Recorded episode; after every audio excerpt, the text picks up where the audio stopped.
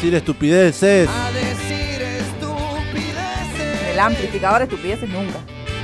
A olvidarme de olvidar, a recordar lo que vendrá. Se lo quiero dejar a mi hermano, está con la radio prendida seguramente, no lo sé. Pero, callejeros, Santi, estaba para vos. alma. Rincón eterno de las palabras. Ey, le sale bien el pato Fontanet, ¿eh? Idiota por naturaleza y caer siempre ante la vaga certeza. De que en esta tierra todo se paga. No, pero puede cantar como el pato Fontanet igual, ¿eh? No, porque usted me baja el volumen y me, y me deja ahí visible ante A todo.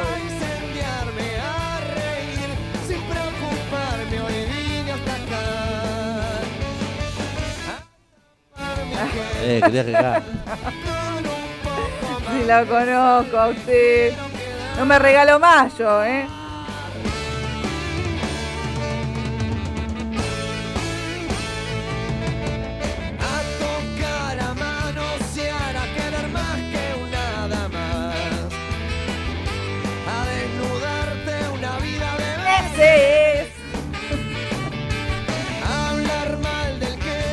221-477-4314, gracias por estar prendidísimes del otro lado.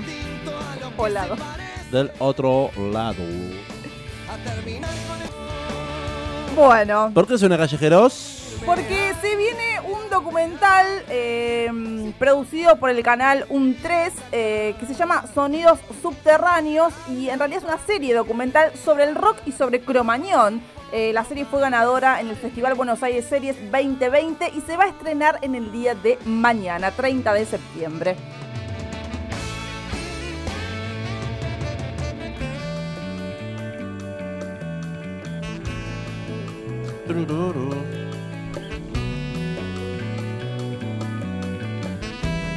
¿Hace cuánto no sonaba callejeros en el amplificador? Qué lindo escuchar. Un 3, Universidad 3 de febrero. Estamos hablando de una nueva serie documental sobre el rock y cromañón. Se Así va a es. llamar Sonidos Subterráneos. Sonidos Subterráneos, exactamente. A partir del día de mañana, entonces, en el canal de YouTube. En la página web, en la plataforma web del canal o también en la aplicación que tiene la Universidad 3 de Febrero para dispositivos móviles, obviamente, y también para Smart TV. O sea que en mi Smart yo pongo. Busca la aplicación, un 3. Mire usted.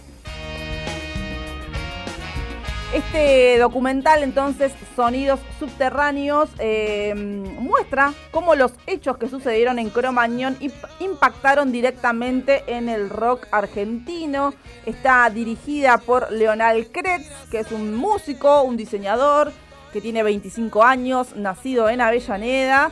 Eh, y la producción cuenta con entrevistas, por ejemplo, al cantante y bajista Fernando Alemán, al músico y organizador eh, Gonzalo Verde, al músico y productor Nacho Zarca y al sobreviviente de la tragedia, tragedia de Cromañón, Darío Camejo.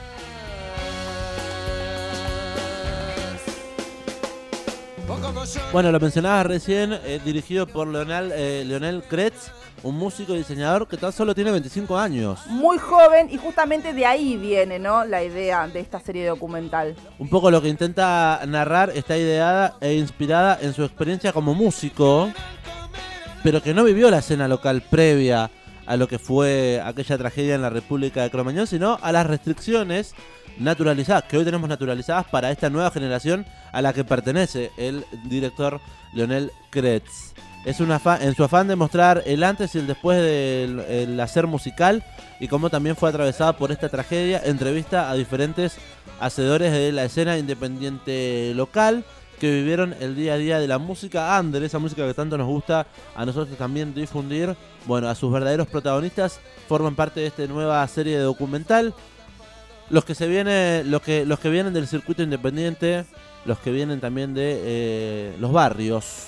Exactamente, los antros de barrio donde se, se, eh, se desplegan los shows. eh, en el, hay un tráiler muy cortito que anda dando vueltas en donde los, los entrevistados, que son justamente, no son eh, figuras eh, muy reconocidas porque vienen, como bien eh, pretendía Leonel, el director, del circuito súper independiente y súper under. Y dice, antes eh, de Cromañón se tocaba donde había un toma corriente, digamos, como que no había ningún tipo de, o por lo menos no la sabían, o sea, seguramente eh, había eh, un, un listado de, de cosas, pero la gente era donde hay un toma corriente, listo, enchufaban las cosas y se tocaba, no, no había mucha conciencia tampoco.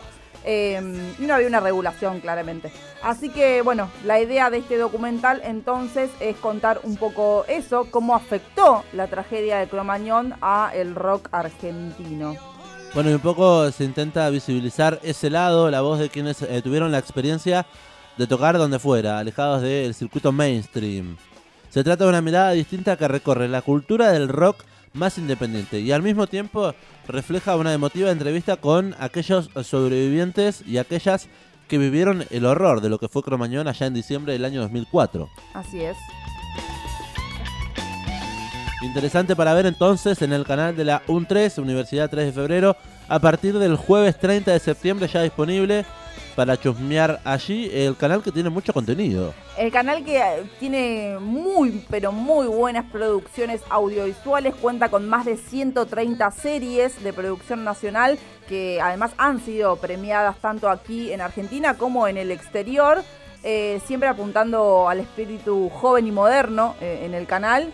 Los contenidos están disponibles en formato tradicional de televisión y también on demand.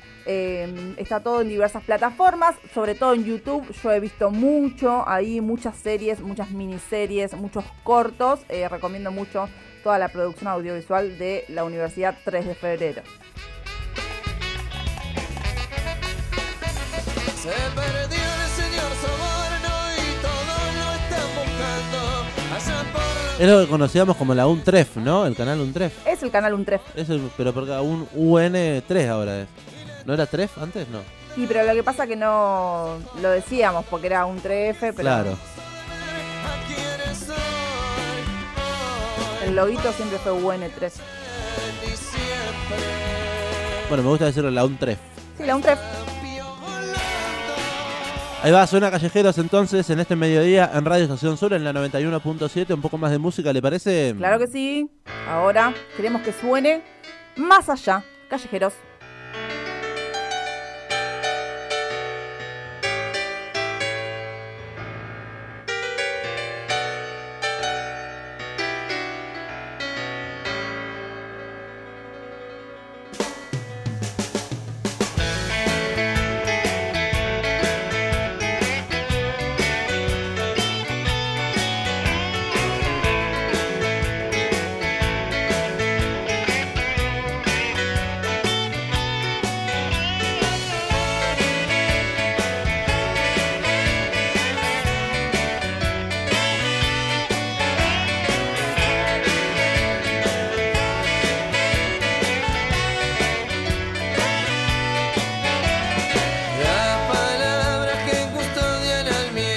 Ya se van a callar.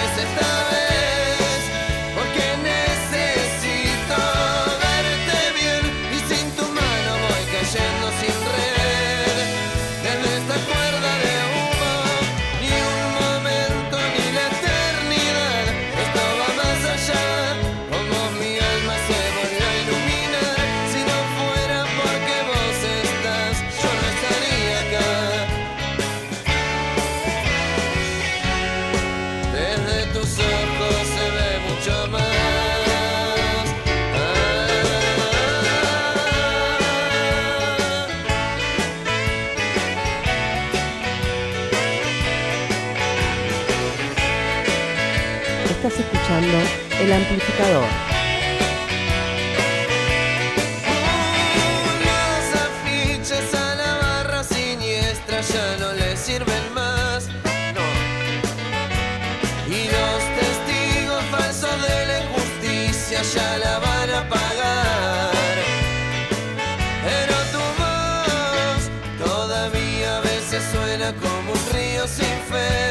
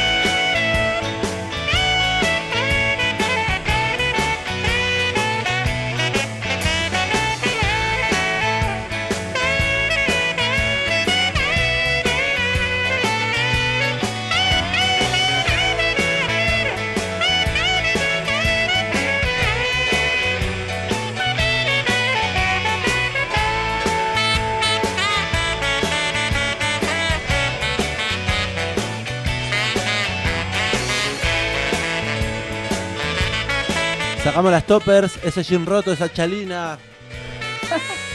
Tengo las zapatillas de lona puestas. Escuchando a callejeros, el tema se llama Más Allá. Lo cantamos a los gritos, me dicen acá. Sí, gente, es un temazo ese. ¿eh? hay gente que está a los gritos. Está dentro de su disco Disco Escultura. Del año 2008. Saludamos también a Santi que se estaba escuchando. ¿En serio? Sí, sí, sí. Ay, qué bueno. Tengo una denuncia para hacer. Papá, ¿cuál es? Estaba escuchando este tema y dije, uy, qué lindo tema. Sí. ¿Y qué pasó? Es un hermoso tema, con unas frases muy románticas para Nick de MCN. Qué lindo usar. Ay. Ahora Sí. se puede- pueden ser como el- la descripción de WhatsApp. Sí, eso es lo que dije yo la otra vez. Ah, mira. 221-477-4314. ¿Cuál es la denuncia? No, no, no. Saludamos primero a Germán que dice, todos o la mayoría de los temas de callejeros eh, son como de catarsis y un pedido también de disculpas por Cromañón. ¿Se de- puede interpretar de esa manera? Post, los discos post Cromañón, eh, obviamente. me- Imagínate que para componer siempre uno se basa en su experiencia. Atravesado por la tragedia de Cromañón. Y sí, la verdad es que sí. Suena injusto que sea así, ¿eh? Ellos pagaron eh, una forma... Pagaron una forma de hacer las cosas, dice Germán. Pagaron una forma de hacer las cosas. Hoy eh, Patton Fontanet lidera a Don Osvaldo y la está rompiendo con una gira por todo el país, eh, agotando entradas todo el tiempo. Así que ahí está eh, el aguante del público.